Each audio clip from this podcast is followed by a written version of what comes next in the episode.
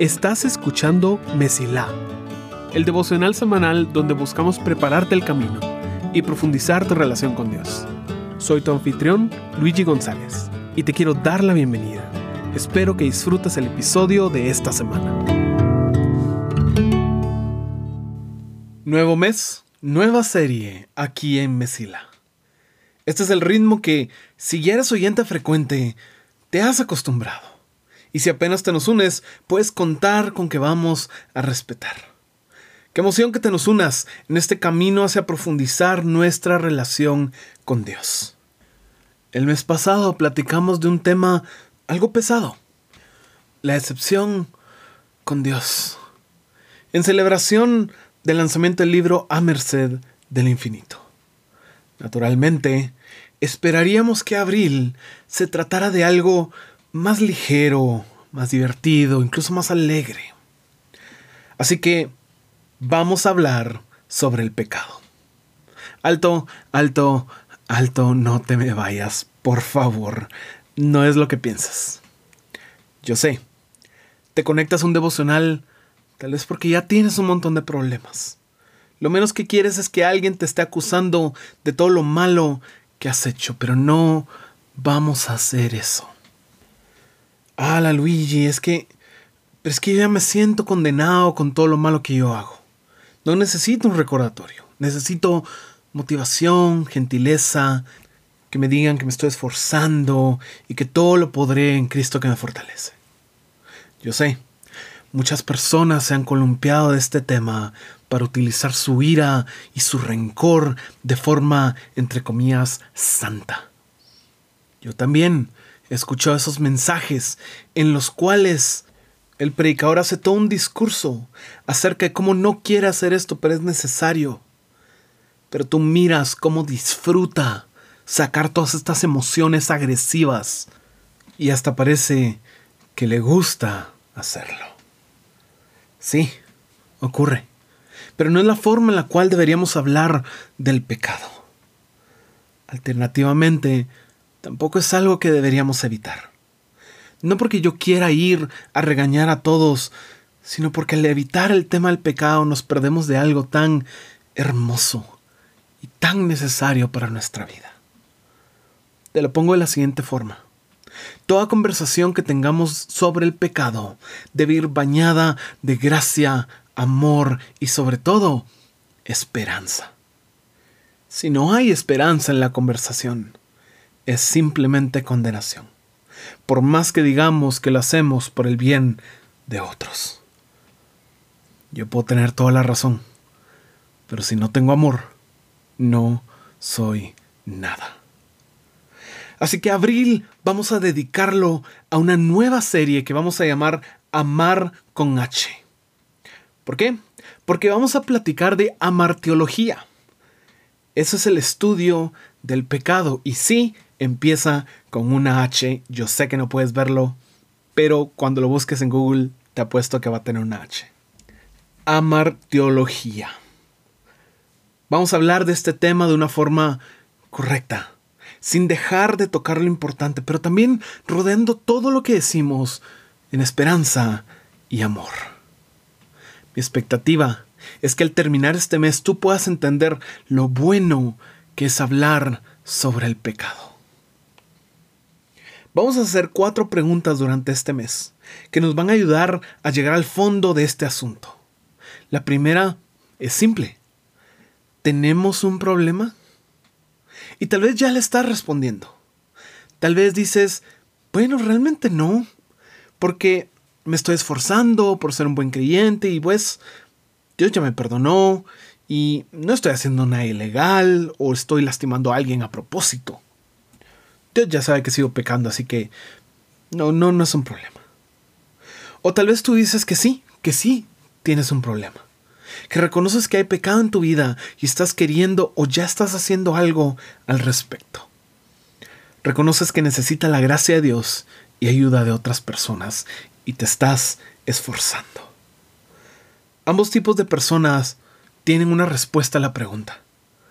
Lo complicado no es estar de acuerdo.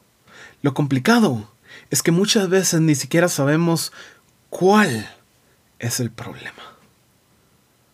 Verás, la persona que dice no tener un problema no sabe cuál es el problema porque piensa que es algo que ya no requiere de su parte o que es imposible para esa persona. La persona que sí reconoce que tiene un problema a menudo invierte tanto esfuerzo en tratar de reparar algo que no entiende, que no sabe de dónde se origina. El pecado es un problema, sí, tenemos un problema, pero ¿te has puesto a pensar en por qué es un problema? Es malo, sí, por supuesto. Pero la palabra pecado ha sido utilizada tanto en tantos contextos que es muy probable que en tu mente ya es algo borroso. Así que definamos el pecado de la siguiente forma. El pecado es cualquier pensamiento intención o acción que demuestre rebeldía ante Dios. El pecado no es un problema porque lastime a otros. No es un problema porque no te convenga. No es un problema porque ¿qué van a decir de ti? No es un problema porque va a lastimar a Dios, como tal vez piensan algunos. No. El pecado es un problema porque somos nosotros creyéndonos Dios. ¿Por qué te insisto en esto? Porque cuando hablamos de soluciones, hay un mar de diferencia entre saber exactamente cuál es el problema y no saber qué está pasando. Imagínate un diagnóstico médico en el cual te digan, mire, no sabemos lo que tiene, así que vamos a probar lo que tengamos a la mano hasta que algo funcione. ¿Cómo te sentirías con eso? ¿Te haría confianza? ¿Te haría esperanza? Yo creo que muchos o se rendirían y no lo tomarían, o probarían a lo loco hasta ver si algo funciona. Bueno, esa es la actitud de muchas personas hacia el pecado piensan que el problema es que lastiman a otros, así que se refugian en pecados que a primera vista no lastiman a nadie o solo se lastiman a sí mismos. Piensan que es un problema de hábitos, así que tratan de hackear su cerebro, cambiar su estilo de vida y con eso van a lograr sacar todo pecado de su vida y ser santos. O peor, y tal vez lo más común, no saben cuál es el problema y se rinden aceptan que ellos van a vivir con estos pecados el resto de su vida. Quiero que entiendas cuál es el problema, porque sí tenemos un grave problema. Pero al entender cuál es, tenemos esperanza para cambiar. No vengo a hacerte sentir mal, vengo a decir que hay una mejor forma en la que tú sí puedes ser libre de esos pecados. Sí se puede. Pero no es creyendo que es un problema de hábitos o de pura voluntad, o qué tanto oro o qué tanto ayuno en esta semana. El centro del pecado es la rebeldía inspirada por mentiras. Mentiras acerca de Dios y mentiras acerca de nosotros mismos. Recuerda la primera vez que pecó un ser humano. En Génesis dice, la serpiente era el más astuto de todos los animales salvajes que el Señor Dios había hecho. Cierto día le preguntó a la mujer, ¿De veras Dios les dijo que no deben comer del fruto de ninguno de los árboles del huerto? Claro que podemos comer del fruto de los árboles del huerto, contestó la mujer. Es solo del fruto del árbol que está en medio del huerto que no se nos permite comer. Dios dijo, no deben comerlo, ni siquiera tocarlo, si lo hacen, morirán. No morirán, respondió la serpiente a la mujer. Dios sabe que en cuanto coman del fruto se les abrirán los ojos y serán como Dios, con el conocimiento del bien y del mal. Génesis 3, versículos 1 al 5. El problema no fue que Eva no tuvo control propio o que se puso en una situación peligrosa. El problema no fue que ella no asistía a la iglesia lo suficiente o que le faltó orar ese mes. No. El problema no eran sus hábitos, o su grupo apoyo. No. El problema fue que ella se creyó la mentira de que ella podía ser como Dios.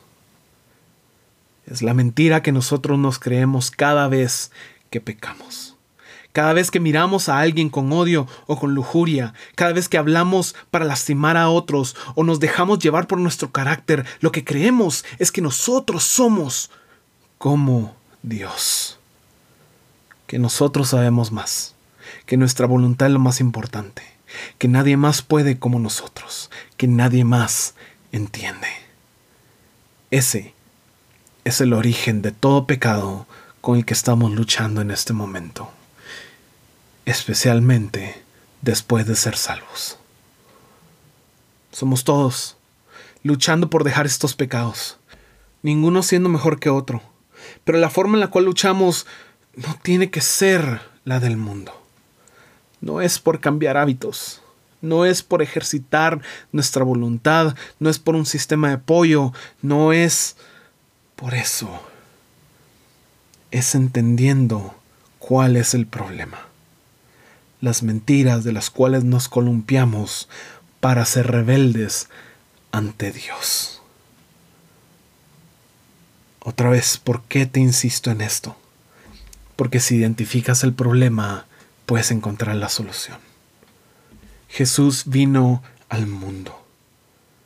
Así que nos tenemos que poner a preguntarnos si nuestro problema son las mentiras. ¿Qué solución podría darnos Dios enviando a su hijo. Cuando Jesús estaba ante el gobernador, Pilato, la Biblia dice, Jesús contestó, mi reino no es un reino terrenal.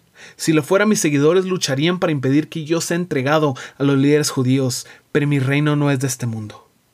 Pilato le dijo, entonces eres un rey.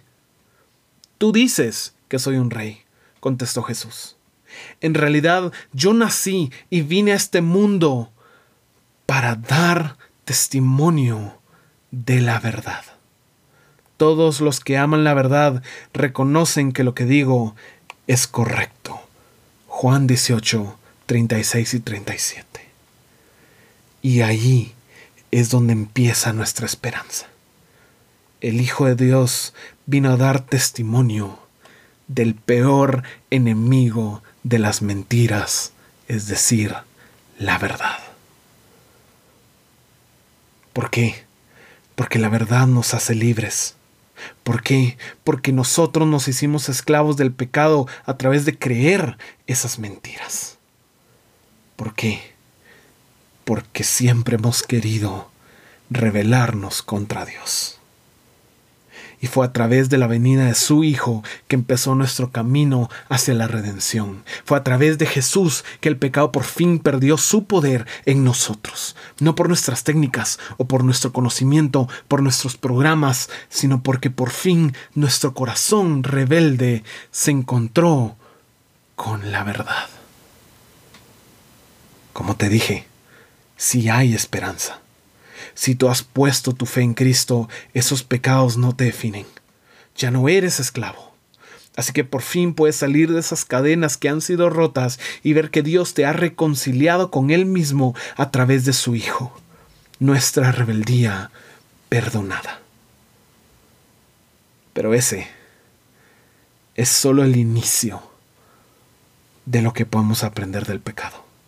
Porque identificar el problema es el primer paso aún hay cosas que debemos discutir. Deseo que sepas que Dios sabe cuál es tu problema y que tu camino se mantenga siempre despejado. Gracias por escuchar. Si este episodio fue de bendición para ti, puedes ayudarnos a crecer al compartir el devocional en redes y enviándolo a las personas que sientes que necesitan escucharlo. Gracias por ser parte de Mesila.